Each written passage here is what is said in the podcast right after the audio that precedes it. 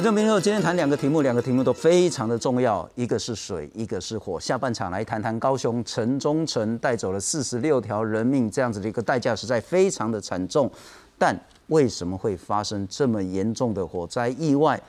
当然，接下来大家会想说，像这种四十年说老不老，说旧也不是真的多旧的这样子一个建筑物，在台湾比比皆是。如果发生火灾，真的会这么惨吗？中间是不是有一些？包括说管委会软体的问题，包括说整个消防设备的问题，以及建筑相关的这些问题。下半场好好来谈这个题目，上半场来一谈谈在新北市这个叫龙虎豹潭呐哈，呃六个人，那其中四个人已经是不幸丧生，两个人目前还是失踪的情形。那大家讲说，为什么那一天还会有人带团？去这个虎豹潭去玩去玩水，呃，再来就是说这个团这个所谓的大方自然体验营，它真的是一个合法的一个团体或者是一个盈利单位吗？它是旅行社，它还是补习班吗？到底该如何定位它？当然，我们今天会多谈一谈，是台湾有很多的山，有非常多的一些漂亮吸引人的溪，但是不是真的那么可怕？什么叫做溪水暴涨？万一遇到有没有前兆？如何自救？来欢迎上半场的特别来宾。我们欢迎是像一条鱼 （Like Fish） 的创办人，他同时呢也是台湾很重要的海水浴场的救生员，也是溯溪，也是独木舟，也是立桨的教练。我们欢迎张景宏，景宏你好。喂，各位观众，大家好，主持人好。不过先请教你之前，我们来看看这个在新北市虎豹潭目前最新的搜救状况。奇免搜救人员把握相对较好的天气，锲而不舍加强搜救。频频到紫薇中心关心的新北市长侯友谊，多次祈勉大家把握黄金七十二小时找到生还者，还到发现失踪者的六合桥等处视察搜救的情况。搜救人员上午找到粉红色雨衣以及一只童鞋，经家属确认后是刘姓失踪女童的衣物，警消因此加强附近河域的搜索。这个都是我们孩子们的东西，所以显见在下游变成我们在搜索过程当中的一个非常重要的重点。最主要是水位下降，能见度比较好，所以我们今天的人力物力，我们不断调整，也要增加更多人力物力进来。虎豹潭洪水冲走六人案，警消全力搜救下，已经寻获四名死者，还有刘姓女童以及陈姓少女失踪。而十七号第三位被寻获遗体的十一岁刘姓男童，就是目前仍失踪的刘姓女童的哥哥。兄妹就读台北市同一所国小，校园气氛哀伤。校长透过视讯替刘小妹妹集气，也对全校启动安心谈话，安抚师生情绪。那对于罹难同学的班级，我们也都有个别的入班，然后进行安心的谈话，然后安抚学生的情绪。如果有学生有一些呃状况反应，例如说他可能会呃做噩梦，然后或者是会担心，或者是过度恐惧，然后。的话，那都可以来寻求辅导室的相关协助。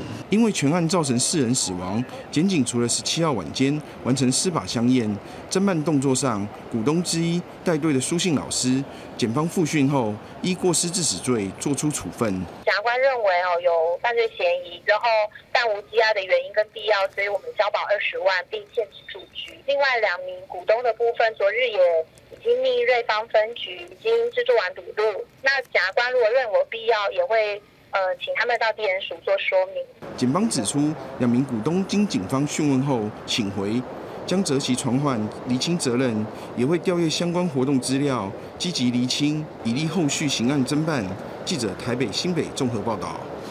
不先请教教练了哈，我们如果回到礼拜六，礼拜六我就记得非常清楚，白天的时候天气非常好。很热很热，如果你不看气象预报的话，你真的很难料到，至少在台北市区呢，大概是五六点的时候下起倾盆大雨。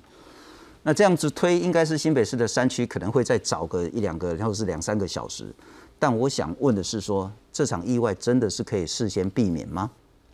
应该这么说啊，就是每个地方它本来就是会有不同的气象预报。那我们自己平常去一些。观光景点玩的时候，我们也会看天气嘛，也会看当地会不会下雨。可是我们去户外的时候，应该要看得更仔细才对，因为你去户外，你没有注意气象预报，可能像台北五六点才下雨，可是我当时其实在设子带活动，啊，我们那边其实就下的又再稍微早一点，那可能靠近山区，就像主持人讲的一样，它可能因为山区的关系，它就可能更提早下雨，所以这个就是我们应该要去事前就去做一些可能气象资讯的，就是观察，才知道这个活动是不是要执行还是要取消。嗯哼，你怎么样看待这个叫做大方自然体验营这样子的活动？不应该吗？我觉得亲近山林是好事啊，因为他们虽然这次是因为溪水暴涨被冲走，可是他们其实不是去溯溪的嘛，他们是去走一个步道体验，是，然后回来，就是他们是进去以后发觉，然后可能开始下雨，然后觉得要撤，可是撤的时候才发觉就溪水暴涨了。那他们可能进去的时间有点太晚了，因为我看新闻的描述说，他好像是差不多三点五十，好像左右还四点出头才进去，那个时候其实。就是一个比较不适合的时间，因为其实新闻这几天就一直在报道说，其实大概从今那一天的下午就会下雨。可是你说下午到底是几点，其实很难说。那我们一般去西边或者是去山里面，下午其实本来就比较容易下午后雷阵雨。那既然都已经有这样的预报，那我们就应该要尽量去避免这样的一个行为。这个体验营它是一个收费的营队。那家长也说，大概就是半年为一期，那一期大概是一万出头，那一次大概这个费用大概是一一千六百多块左右。我想问的是，说这种收费的去亲近山林，不管是去爬山、去玩水、去跳瀑布的这样子一个商业活动，是或者是教学活动，是它会不会因为牵涉到收费这件事情，尽管天气不好，它还是必须要成团，必须要进到山里面？一般如果是像正规的业者来讲，他会有一个所谓的退费机制啊，就是他可能嗯出发前几天取消，然后会有退都要多少费用。但一般可能对于取消能够退费的门槛，通常都会呃定的比较严格。可能比如说台风的状况不能下水啊，或是可能已经是出发时就是一个很就是不适合去的一个天气。那就像。就是主持人刚刚讲的，其实那时候下午天气就是还还算蛮好的，是，所以它其实可能没有达到就是取消的标准，那可能业者也很为难。他如果执意取消，他可能还是必须要退全额的费用，然后他可能即便的退费，可是可能参与的民众也不一定能够接受这样的一个状况。嗯哼，你带很多团，包括立奖，现在很流行那个什么 SUP 啦，对，独木舟啦，我想应该也有溯溪啦，或是在海边的这些水域活动。你决定要办不办，要退不退的那个标准是什么？通常就是呃前几天的预报会最准，因为其实你你现在看气象报告，可能下礼拜会下雨，可是下礼拜其实它还有一段时间。是。那下雨的位置它不一定可以就是预判预判的这么精确，所以通常是前几天才会去做这样子的预判。那每一个水上活动，它会有不同的一个适合的一个门槛。就比如说，可能玩潜水活动，它会希望风平浪静。可是冲浪就不一样。对啊，冲浪可能有些人他是新手，他喜欢冲比较小的浪。是。可是如果是比较厉害的人，他可能就相对他喜欢冲比较大的浪。那可能台湾比较不流行玩，你说风筝冲浪啊，或者其他的活动，那他可能风大才适合，因为他才玩得起来。所以就变成是这个活动会不会成型，会变成是依据。这个活动的性质适不适合这样子？但这个就会变成常常容易误判。也许就是说，譬如说这一次啊，其实天气很好，气象说下午可能会下大雨，结果一整天都没下雨。那下次就会说啊，丁盖利不带波及促销，让大家都败兴而返这样子。可是我想问的是说，是否误判这件事情，跟你们在带团中间会不会因为证照的关系，会不会因为？专业程度的关系，或者是因为家长或其他这些因素而影响到，而让这些学童处于比较高的风险中。我觉得可能多少会，就是算呃，台湾其实有很多不同类型的证照嘛，就你说溯溪可能有溯溪的证照，然后像我们救生员，我们有所谓的开放水域的证照。那你去考这些证照，它其实就会教你一些就是相关的知识。但除了除此之外，其实。决定这个活动要不要办，通常像这类型活动，它会有一个总教练，然后像他们这一群人其实非常多，他其实会有总教练，然后可能会有其他随队教练，那就会有比较资深的人去做一个判读，因为比较资深的人，他可能同一条路线，比如说这一条虎豹潭的路线，他可能已经带过可能三十次、四十次，他其实会相对比较熟悉这一个行程的状况，那他就。会比较依据他的专业知识去做比较一个精确的判断。是是，好，那我们回到今天的重点了哈，什么叫做溪水暴涨？因为对我们来讲，如果是那个上山的时候，或者到山里面哦，那个本来很热，然后溪里面水很凉，那这个时候你觉得很安全。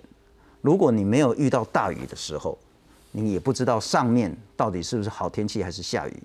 但什么时候叫做溪水暴涨的前兆？我们真的可以看到前兆这件事吗？溪水暴涨其实算就是大家可能都会这样讲，可是是能看过溪水就是在你眼前暴涨的机会，其实我觉得大多数人都没有看过这样。是，所以我呃可可能观众可以看一下这个图哈，嗯哼，我们可以看到其实所谓的溪水暴涨，它会有几个影响的因素，就大家可以看到底下字的部分，这可能跟你在的位置有关，比如说你现在是在比较下游。你在比较可能是上游的支流汇集下来的地方，那这边溪水暴涨几率当然就会比较大。那可能跟你在的位置有没有山上有没有集水区会有关系。对，所以它其实会有依据很多的判断。很多人会觉得说，好像下雨就等于溪水暴涨，那其实是不一定的。所以这个其实会要视情况而定。所以换句话说，如果那个是一个陌生的水域。你就要采取相对保守的行为。如果你从来没去过那个水域，然后你也没有知道说这里到底水下到情况什么样的话，不要贸然下溪。一般来讲，其实是这样啊。通常像我自己，如果去一个陌生的水域玩，我一定是会先上网找很多资料，然后可能看最近有没有人去过，然后之前有没有发生过什么事情。因为这个其实你上网 Google 打关键字就就可以看到。是。那我们在判断溪水的暴涨的时候，其实会有一些征兆啊。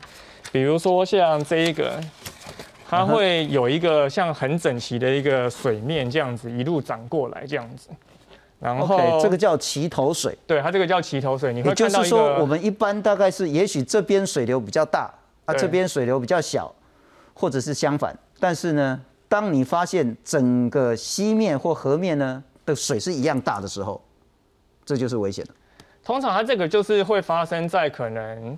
突然有一个比较大的水量，然后它这个原本的溪是稍微可能比较干枯的，那它就比较容易发生这个整齐的水化过来的形象。可是这种就是可能要建立在它这个河道是比较直线，所以它才可能这样子齐的过来。所以像这个情况其实不会那么常发生，因为其实台湾是一个。是小岛，可是我们山很高，所以我们的溪流其实是相当蜿蜒的。是，所以这种情况其实不是那么容易见到这样。OK，好，那我们来看看另外一个你给我们的资料，这是水逐渐变浑浊了。对，因为像如果是一般山上有下雨，还有比较大的洪水量下来，它其实会夹杂着泥沙、土石，然后落叶，然后树枝这种东西，那它其实就会把溪水。很快就用弄浑浊，就大家如果有看新闻的话，其实就会发觉到新闻的画面的现场其实是非常浑浊的嘛。是。那这个来的时间其实是非常快的，它可能就是你看到这个溪水浑浊暴涨过来，可能到你有可以去逃生的时间，大概就是只有十到十五秒而已。所以其实这个逃生的时间是非常短的。不，因为跟上游你是不是集水区，然后跟整个雨量都有相对的关系，所以也很难讲说，当你看到溪水变浑浊的时候，你是不是有足够的时间跑？但我想问的，一般的经验，看到浑浊跑来得及？我觉得要看在哪个位置。像我之前有看过我朋友的影片，那他就在一个。很上游，然后是支流的位置，是，所以他那时候就直接现场就是在旁边，就是他就直接上比较高处的地方，然后在那边观察，他就发觉溪水渐渐变浑浊了，那他就有开始去测量到底这个浑浊以后水位上升了多少，而结果水位上升可能才两三公分而已，因为他在的位置其实就是已经刚好是比较不会有大量。洪水这样下来的地方，所以虽然它那边有发生这样一个浑浊情形，可是它却没有发生暴涨。是。那像这一次的意外比较特别的是，因为其实这几天就一直都在下雨，所以其实山上的水就已经很满了。因为一般来讲，就是像植物啊，或者是生态，它们其实是有蓄水的能力嘛，它们会吸收水，土壤会吸收水，就是当它饱和的时候，是它才会满出来冲下来。可是因为这几天其实一直都在下雨。那就已经其实让山上的水位其实是很满的一个状态，嗯哼，所以突然那个下午下了一个很大的雨，那它就直接超过它这个水位的部分，就直接冲刷下来。那也刚好是因为之前水位已经很满了，所以其实可能那个环境下，它已经把附近的一些你说落呃落叶啊、树枝、泥土，就其实已经有开始慢慢冲刷下来。所以突然下了一个很大的雨，这个洪水来，你反而观察不太到这样子的一个情形，因为它可能是已经从有一点点浑浊，然后有一点比较高的一个水位，然后突然变很高，你这样反而是不好观察出来。是是，总之一般而言，就是当你看到整个溪水水位变高了，或者是水流变大了，或是整个瓶口的这个形，或者是水开始变浑浊了，这就表示水要上来，它可能会一下子可能会上来很多，也可能不会那么多，那个看你的位置。但也有人讲说，如果是你在西玩的话，你大概不太容易看到大量的落叶。对，你看到落叶的时候，赶快跑。一一般基本上我都会建议，就是你如果觉得会溪水暴涨，你就先撤，就是就是你一个错误的撤离，总比就是判断错结果待在现场结果被冲走了还好。你了不起就是撤了以后再回来而已，就就可能啊，你这个地方不会有事。但如果你有发生类似的迹象，那我们当然就是先假设它可能会很严重，那就先赶快离开那个地方，这样是是相对比较安全的一个方式。是，刚刚我们发生的这些现象的时候，你就是到岸上或是高一点的地方喝个饮料，几个小时之后没事，你也许觉得安全了。不过还有一个很重要的了哈，如果我们看到这一次的意外悲剧的话呢，其实这些人是要过这个叫做梳子坝，对，换句话说，他们那个时候认为是可以过的，可是过到一半的时候呢，溪水突然暴涨，所以超过六个人被冲下去。那当然有些人呢比较幸运被救起来，那还有人是在后面的。嗯，换句话说，那个时间是很短很短的。那接下来特别要请教教练，万一被冲下去，是不是还有自救的方法？我们来看看，这也是消防局。其实这几天呢，大家都在看。其实有一段影片呢，那不是这一次的意外了哈，那是菲律宾的。那另外之前消防局也提供了，包括像是在印度，什么叫做溪水暴涨？十六号下午，虎豹潭传出意外，一行三十一人遇到溪水暴涨，两个大人、四个小孩被冲走。虎豹潭其实很受游客欢迎，临近有清水区和步道，不少人会来游玩。而这次出事的过溪步道，里长说，当地人如果看到上游下雨，担心溪水暴涨，就会绕路再过溪。啊，最开始你就要过来，啊要过来上游吼，水向往大落来，啊伊拄你拄来甲来甲即个即个溪中嘛是啥，啊就走袂赴啊。溪水暴涨有多可怕？看看印度的案例，齐头水出现没多久，水势越来越大，不到十秒，地面已经被淹没，来不及逃走的人只能无助站在原地。不到一分钟，画面中的六个人就被滚滚河水冲走。新北市消防局指出，齐头水正是溪水暴涨的前兆。看似平缓的溪水，齐头水现踪二十秒后就变成滚滚黄河。而另一个征兆则是溪水变浑浊。消防局提醒，如果发现有溪水暴涨的征兆，一定要尽速离开水域，以确保安全。记者综合报道。好，教练再请教你，如果我们刚刚看到那个印度那个画面，换句话说，三四个人被困在水中央，走也不是，留也不是，那个时候该怎么办？一般来讲，可能我们会有分两种做法，这边可以跟观众讲一下。呃，在我们救生训练的时候，其实就会有做这样相关的受训。那如果你会就是游你游泳游的还不错的话，你可以采用这个攻击式的方式，想办法从那个位置脱困。那它的方式是，你必须逆着水流游，然后往斜前方游。因为如果你直接呃九十度游的话，其实基本上你很容易整个被打到就是旁边这样子。所以我们最好是用一个斜切的方式，然后想办法游回岸上。呃，等一下，这这其实有一点违反一般人的常理了哈。如果很急的水是这样子把你冲下去，从这个方向走下去，你是要逆着湍急的河流往它上方去游过去。对，因为我们一般人其实是完全不可能游的速度超过溪水的，是，所以即便我们是往斜上方游，你人还是会往斜下方前进。那这个方式就是帮助你比较对抗溪流缓和，然后可以不会可能很快速的撞到石头。因为如果你是顺着溪流游，那如果流速过快，或是溪流里面有石头，你很容易造成可能直接头部的冲撞，因为你的是你是顺流而下，是。所以这个是比较好的一个方式。了解了解，不过这个可能是之前一定要经过训练的。对，就你这个一定是要相当有一一定的游泳程度。一般人遇到这个状况，大概很难很难做这种事情。对。那一般人如果不这样做，他有没有比较提高生还的几率的方法？所以我们还会有另外一个方式，这个就我们比较称为防守式。这个也不是说只有不会游泳的人才会做，就是你会游泳的人，你看情况而定，你可能也可以改适合做这一种方法。嗯哼。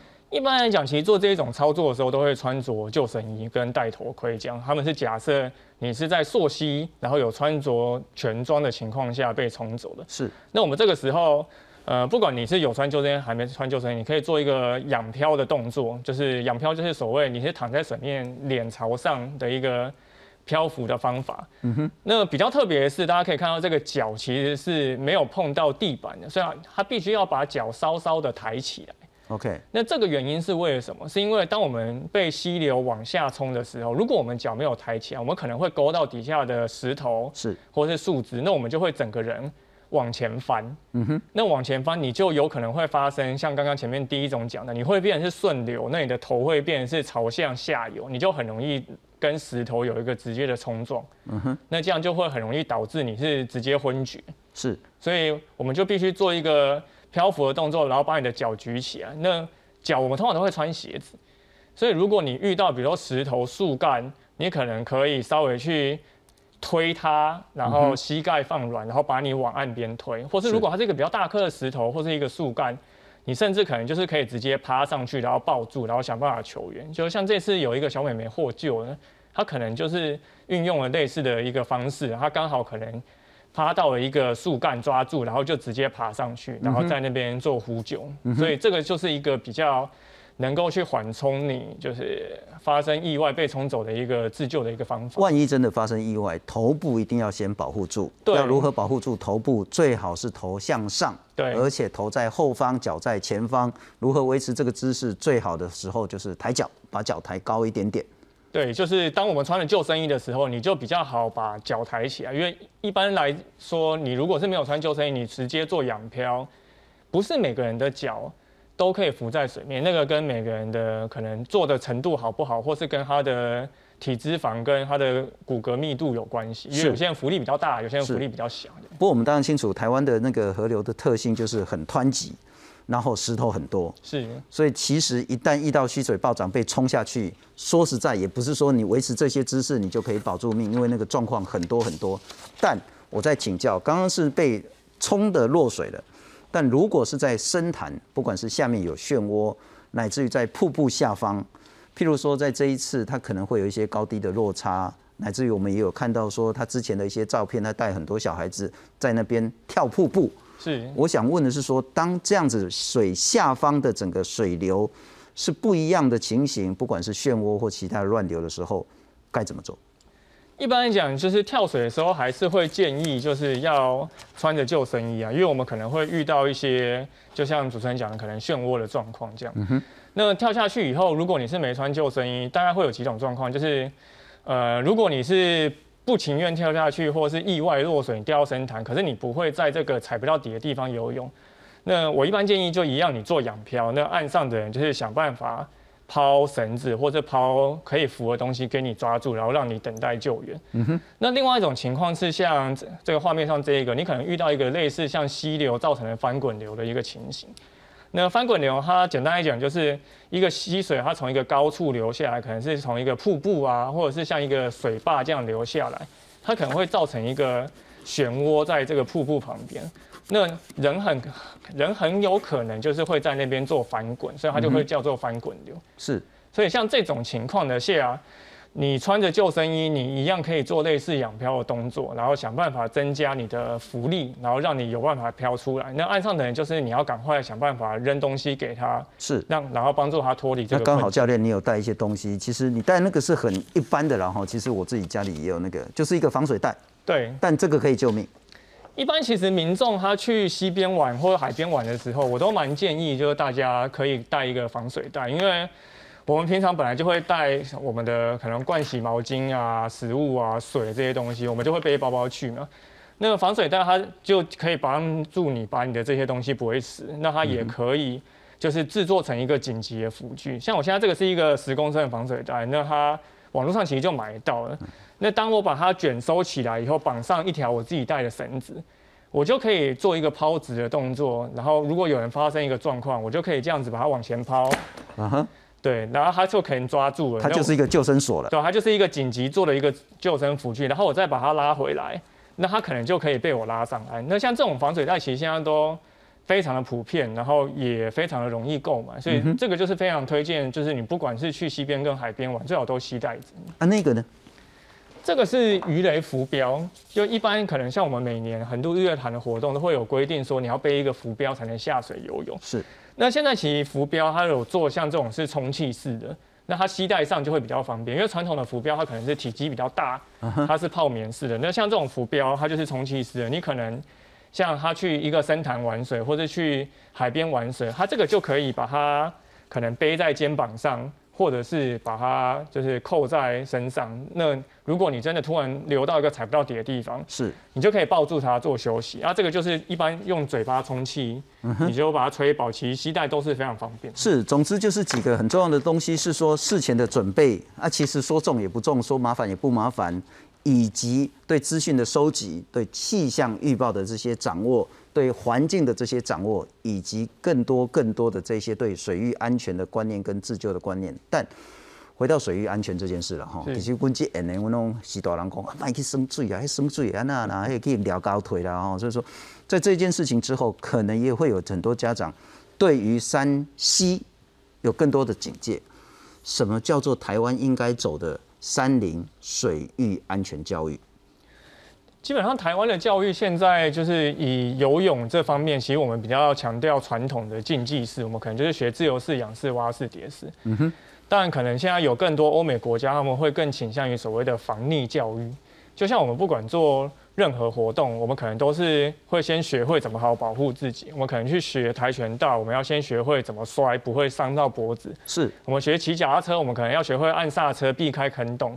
那当我们在玩水的时候，我们也应该要先学习遇到溺水的状况，我们该怎么自救，甚至是去救援人家。那我觉得这个是在游泳教育里面应该要纳入的一环呢。是是是，那是很重要的观念了哈。在你学自由式、仰式、蝶式之前，先学如何不溺毙。对，先学如何保护自己。你到山里面想玩水之前，先想想万一发生溪水暴涨，你该怎么去面对。对，当有想过，就会更容易保护好自己的安全。是，也希望整个台湾的水域安全能有更多的提升。非常谢谢教练。